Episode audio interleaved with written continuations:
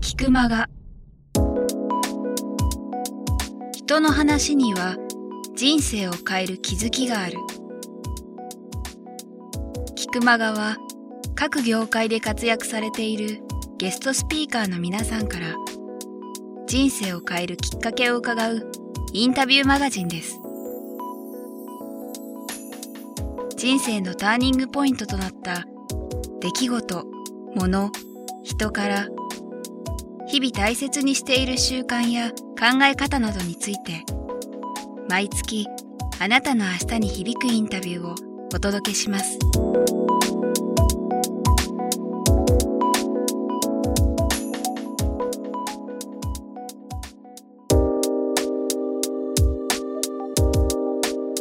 これは触れないわけにいかないですけどあの昨年、はい。えー、富士フイルム営業写真コンテスト金賞受賞ということで。ありがとうございます。それ聞いた時すごいなと思ったんですけど、えーとよくよくいろいろ調べたら本当にすごいことが 本当にすごいんですけどすみません。あのちゃんと調べたらさらにすごかったってこれあれですよね。50回目の記念で、うん、えーと、僕の手元の数字が正しいかあれですけど全国3454人の営業写真家から1万1190点の作品。あよく調べましたね、はい、すごいですね、はい、ちょっと某データで。でもそれの金賞ってことですよね。そうですね。これって今まで何度も出してたりとか？何度も出してます。おそらく何度ぐらい？帰ってきて今年で、えー、17年ですよね。で16年目ですから、うん、まあ、112回ぐらいは出してると思いますね。はい、これってまあ、これは正直どんなに頑張っても取れない人もね、はい、いるでしょうしいろんなもちろん実力もあるでしょうけど運とかいろんなこともあると思うんですけど、うん、ご自身でなぜ取れたと思いますか？運ですね。運でもその運もねまあ、この運の話だけですごい話 話でするけどやっぱりつかめる人とつかめない人いると思うんですけどなんか自分の中ででも逆に言うとその俺が運をつかつかめたっていうか、まあ、もうちょっと分析すると。あの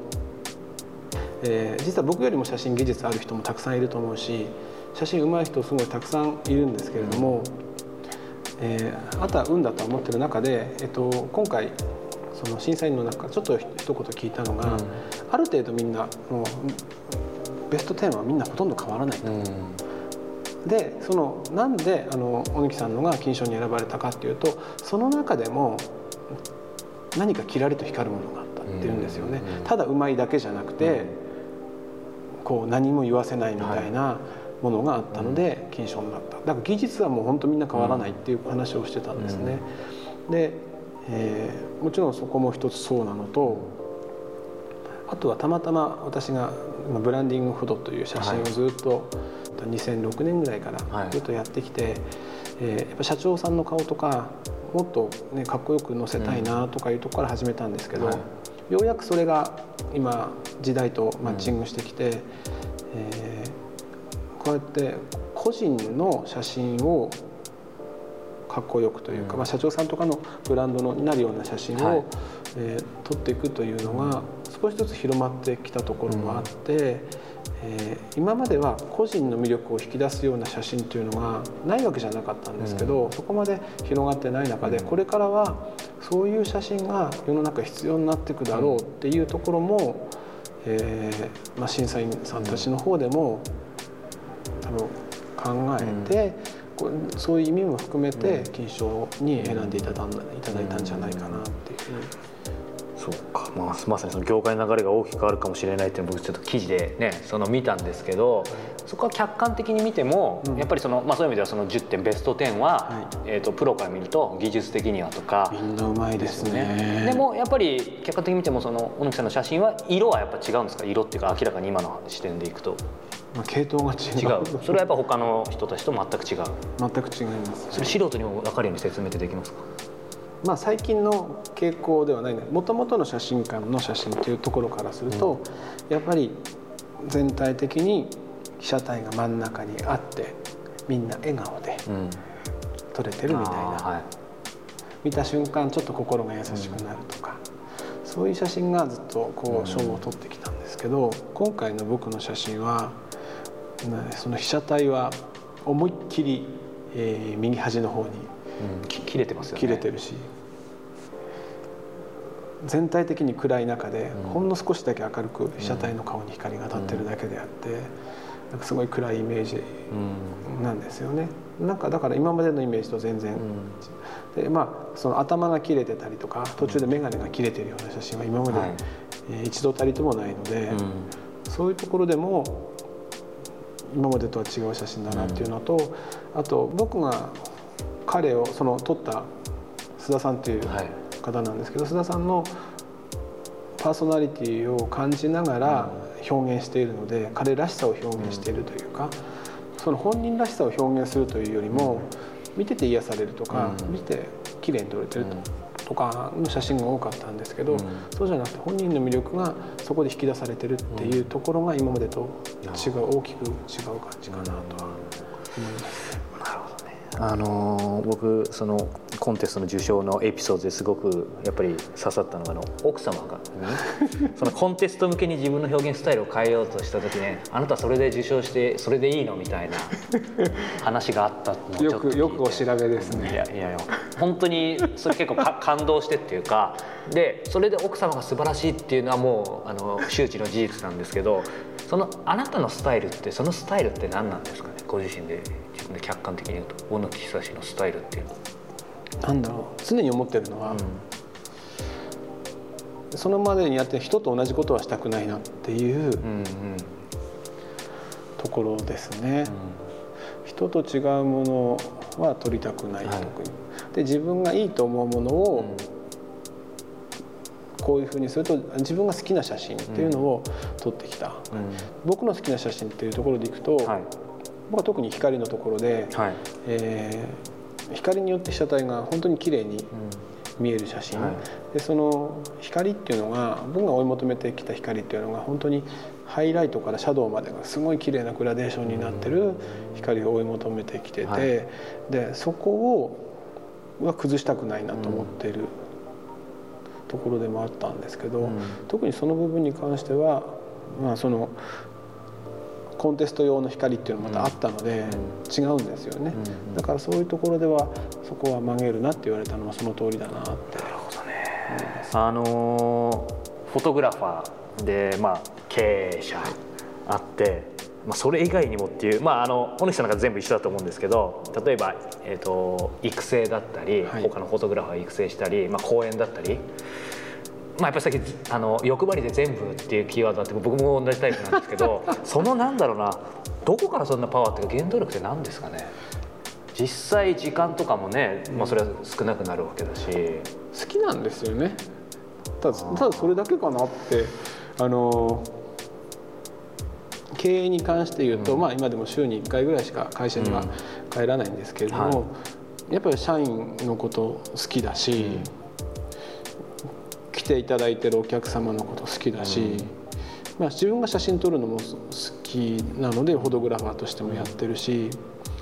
えー実は今まで本当教えるまでよく分かんなかったんですけど、はい。まあ、一般の人たちに写真を教えるのも実はすごい好きだなって、人が、えー教えてどんどん上手くなっていくっていうのを見るのがすごいやっぱすごい嬉しい至福の時だしね、はい。あのそういう意味で写真今まで自分が学んできたことを教えるのも好きだし、なので、まあ、全部好きなんですよね。あでもすごくすごく腑に落ちます。だから、えー、と全然嫌ではないというか、うんうんただその代わり時間がどんどんなくなっていって、で うちの奥さんから怒られるというね、そうですよね。冒頭でもねやっぱりその最初スタジオ C コマーシャルの,、はい。あの入った時にその友人のセンスってキーワード出てきてあの最後にこれも聞きたいんですけどやっぱり知識も技術も大事だけどセンスが大事っていうのはもうこれは聞いてる方もみんなわかると思うし、どんな分野でも通ずることだと思うんですね。はい。で僕個人的にもそのインタビュアーって仕事も、まあ、まあセンスっていうか感性かな、うん。それとまあ人間力、うん。で人間力はまあ磨いていくしかないと思うんですけど、そのそのセンスとか感性っていうのはうーんその写真家だけじゃなくて、まあ、どんな仕事でもその身につけたいって思ってる人多いと思うんですけどそその人たちになんかヒントになるようなその磨き方一朝一夕では絶対ないと思うんですけど心がけでもいいんですけど、あのやっぱでも本当は感性ってみんな持ち合わせてるもんだとは思うんですね。みんな違いますけれども、はい。だ例えばいいなって思うものに対してみんな A さんはいいと思うけれども B さんはいいと思わなかったりもする、でも B さんは違うものがいいと思ったりする、それも感性だと思うんですね。でそういう意味で感性っていうのは本当人それぞれでそれが伸びればいいと思ってますし、ただうん今の時代で A さんが取ったものがいいとされて B さんが取ったものがいいとされなかったりしてもそれはただ時代がただ今の時代じゃなかっただけなのかもしれない、でそうすると B さんは諦めてしまうんですよね、えーそうするとそこで諦めるんじゃなくて、僕の例からするとじゃあ僕がずっといいなと思ってた写真は、当初の頃は全然やっぱ賞にも入らなかったわけですよ。でもその中でこうやっぱずっと続けてきて、まあ、それを磨いてきて10年ぐらい経った時に、まあ、今回のような賞をいただけたりすると、えー感性ってもちろん諦めないで続けてると実は花開く時があるんじゃないかって思ってるんですね。だから一つとしてはあの続けることの大切さ、まあ、ただ続けてればいいってわけじゃない。やっぱ考えながらやっていくっていうのは大切だと思うんですけどそういう意味では非常に続けるっていうことが一つですね。あとはそのためにやっぱ、ね、写真でいうともういろんな写真僕も見たりとか、はい。えー美術見たりとか、えー写真でいうと本当昔の写真の歴史で、昔のフォトグラファーの写真見たりとかやっぱり何かしらこうインプットしていくことによって、さらに磨かれてたりするなっていうふうに感じてます。まあやっぱりなんか、ね、積み重ねることの大切さっていうか。それは非常に、ね、写真嫌いだったね私がねこうやってやって言ってるわけですからね。なんとかなるもんだなって。まあでもねあの以前から交流を持たせていただいてちょうど一回り違うんですよね。でねちょっと比べるのも恐縮ですけどその悩んでる悩みとかその10年前どうだったとかなんかそういうのもすごく似ててすごいやっぱやっぱ焦りってあるじゃないですか,、はい。なんかでもそういう時にやっぱり積み重ねることの大切さ。もちろん正しい方向には歩まなきゃいけないけど、きっとこれ聞いてる方もねいろんな年代いろんなターニングポイントの方いると思いますけどなんかそこはすごくみんな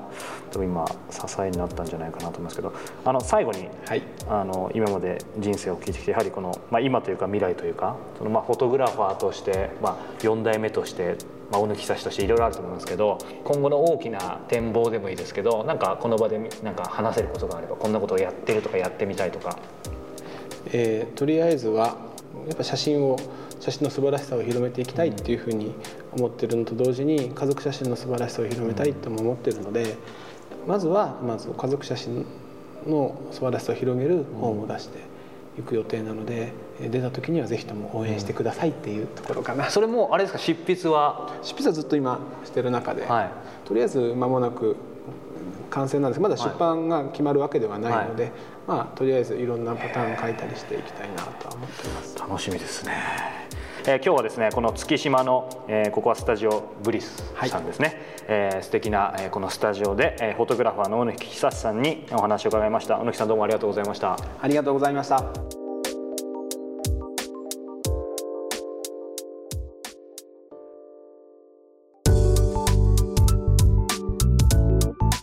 今日の菊間川はいかがでしたか？鳥越俊太郎さんや渡辺美樹さんら